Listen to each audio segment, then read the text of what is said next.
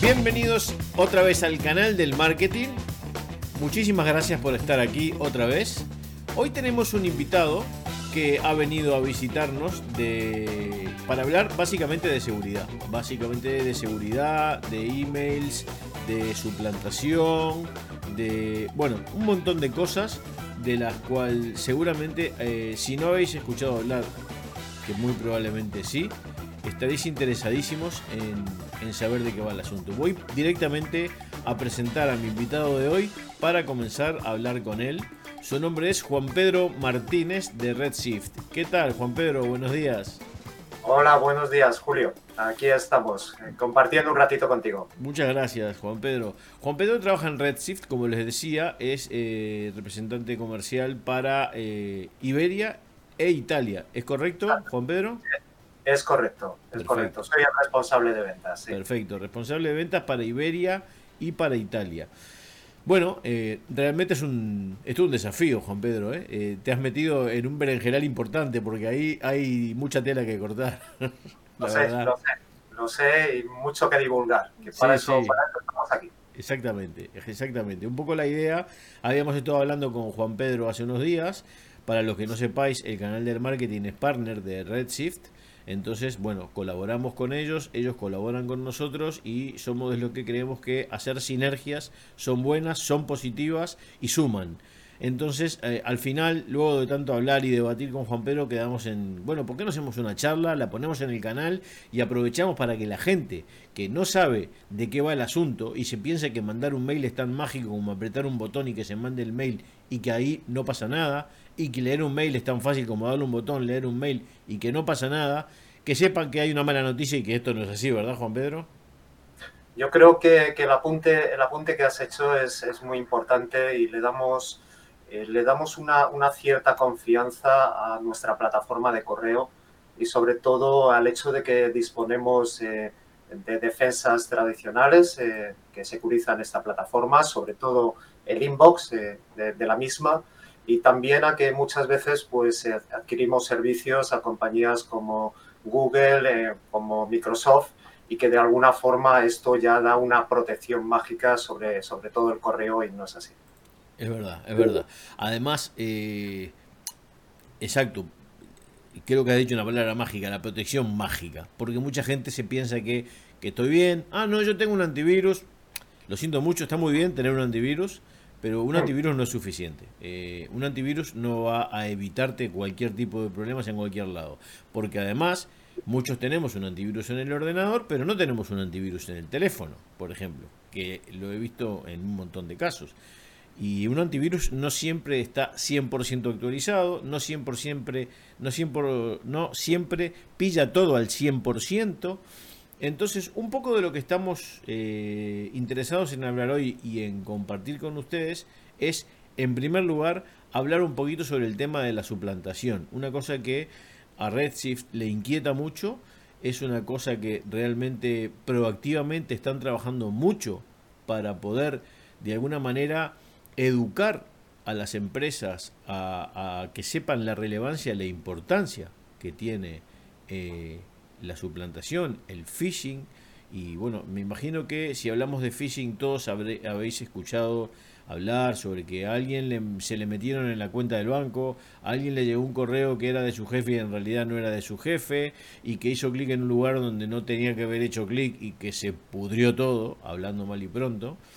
Entonces, bueno, básicamente, Juan Pedro, si te parece, ¿Por qué nos comentas un poquito qué está haciendo Redshift en relación a todo el tema de suplantación, phishing, etcétera, para que la gente sepa un poco exactamente de qué estamos hablando?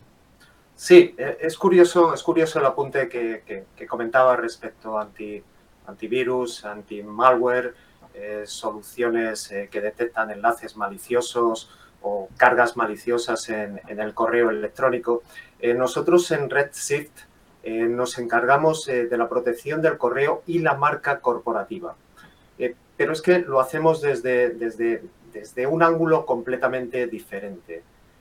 como, como, bien apuntabas, la preocupación máxima de las defensas tradicionales, de los sistemas que actualmente tienen los clientes, están más basados en la protección de, sistemas, protección de, PCs, de, portátiles, de la red.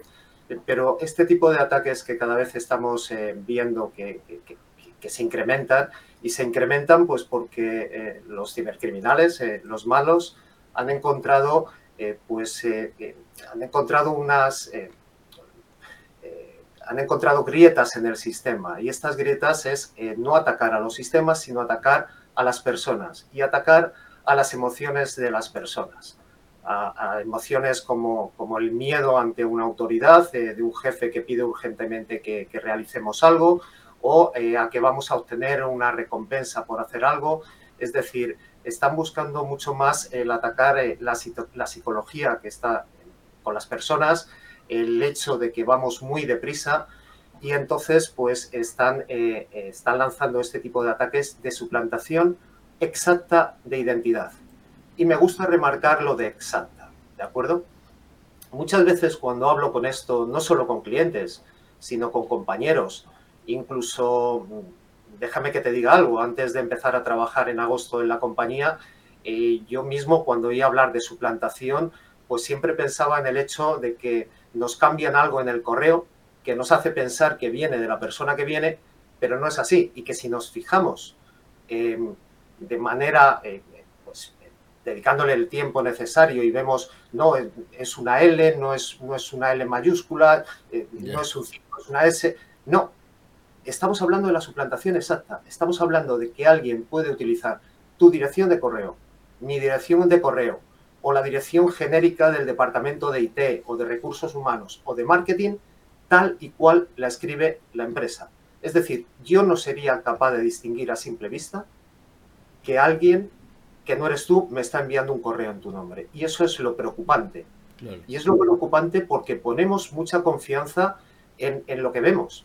Y lo que estamos viendo es la dirección de correo estándar. Pero no sabemos quién está detrás de, de esa dirección de correo. Si eres tú, o es, una, es un agente malicioso que está suplantando esa identidad.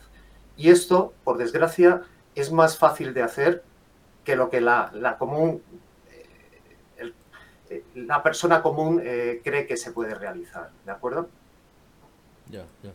Es que además, yo creo que el, gran, el gran problema es que antes, por ejemplo, sí que decías, ah, mira, sí, han puesto una L donde no iba, o porque acá iba una I y parece una L y, te lo tragas y pasa, pero que estamos hablando de que es la misma dirección. Entonces, y que tú estás en la vorágine de tu trabajo y que eh, recibes un correo del compañero que tienes al lado y de repente recibes un, un correo de tu jefe, que es lo más normal del mundo, pidiéndote algo que de repente, como estás en ese trabajo, no focalizas en que lo que te está pidiendo no es normal y que te está pidiendo de repente una información comprometida que te la está pidiendo el jefe, estás en la oficina, físicamente de repente incluso puedes que estés en la propia oficina y no te das cuenta que eso está entrando de afuera, ¿no?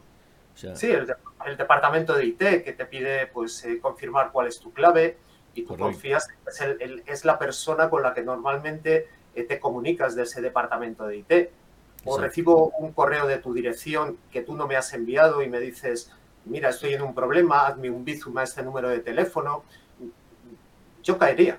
Yo caería, bueno, eh, hay confianza entre nosotros y es pues esta confianza que le, que le otorgamos a, esa dirección que vemos que es la normal con la que eh, normalmente nos comunicamos. Y además es que este tipo de mensaje no va a levantar alertas en nuestro, en nuestro Security Email Gateway que decimos, ¿no? O la, o la, o, las, o la defensa tradicional. ¿Por qué? Porque no va a haber un malware dentro de él, porque no va a haber un enlace a ninguna página, va a ser un texto plano que va a utilizar muchas veces eh, la ingeniería social, lo que pueda conocer de mí, lo que pueda conocer de ti, ¿de acuerdo? Y eh, me va a pedir pues ejecutar una determinada acción que normalmente va a ser pues o cambiar una, enviar un dinero a una cuenta distinta de la habitual o eh, solicitarme una información eh,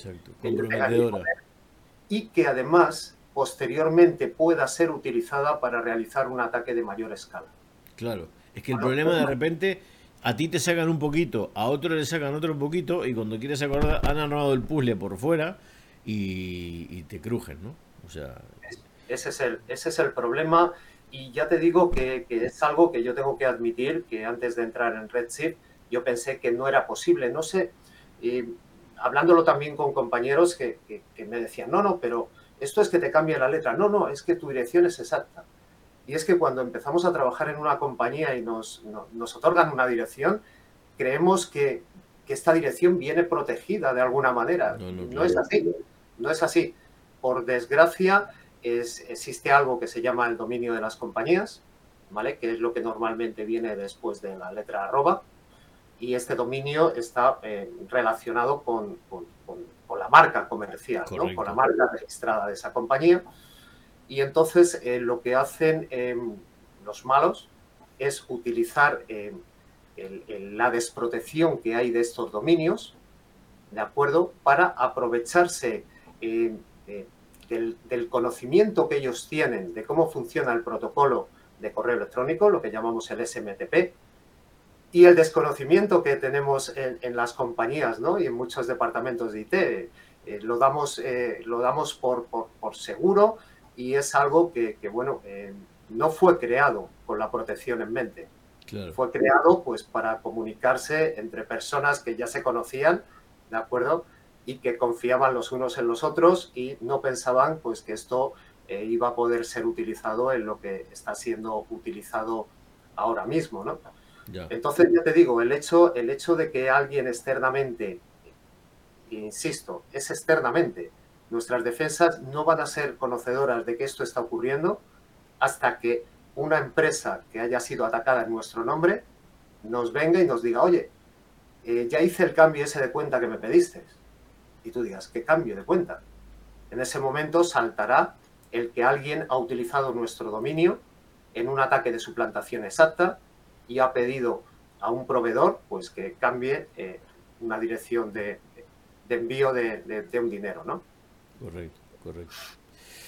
Pues acá hay una cosa que me gustaría también resaltar y es, dijiste una cosa importantísima que es acerca del tema del dominio de las empresas, ¿no?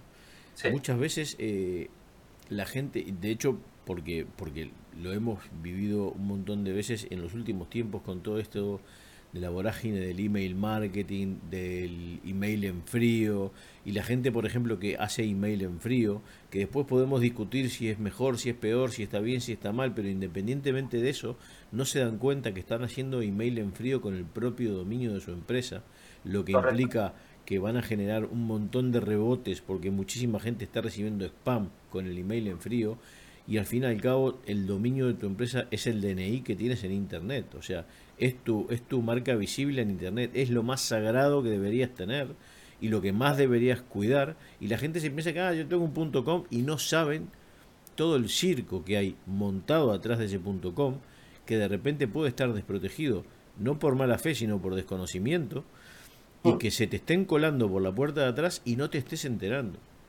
Ese, ese es el gran problema. Y en relación a lo que decías de la suplantación, mira, estos días ahora, por ejemplo, ahora mientras que estamos grabando esto, estamos llegando a, las fiestas del, 2000, del 2022, estamos en diciembre, ¿no? Pues estos días es muy normal que la gente reciba SMS, está recibiendo paquetes, con la movida esta de que compramos todo por internet, recibiendo paquetes. Y estamos, yo he recibido un montón, lo que pasa es que estoy alerta. Pero mi mujer ha recibido correos diciéndome, ay, SMS, ay, ¿tú has mandado algún paquete a mi teléfono? Le digo, no. Y no se te ocurra hacer clic en ese link, porque te van a, se te cuelan en el teléfono y, ya está. Básicamente estás muerta, ¿no? Porque se te meten dentro y te pueden sacar absolutamente todo. Y están llegando un montón de eso, porque como todos tenemos un paquete en el aire que está por llegar, claro, y, y lo necesitas para Navidad, y te llega, esto ha sido parado en aduanas. ¿Cómo que en aduanas? Alerta, ¡pum! ¿Qué pasó? Ya estoy adentro. Eso es terrible, ¿no? Y es un SMS, pero con el correo pasa exactamente lo mismo. Exactamente lo mismo. Y como, te, como hemos comentado antes, pues están aprovechando de esa necesidad, de, esa, de, conocer la psicología, ¿no? lo que hay detrás de, esa necesidad de un paquete y en algunos casos de la avaricia, ¿no? Algún regalo que te están haciendo. Claro. y, que, y, que, no es tal cual, el que estás participando en una rifa, etcétera, ¿no? Eh, eh, evidentemente intentan abordar todos los ángulos posibles para, para, para conseguir sus fines, ¿no?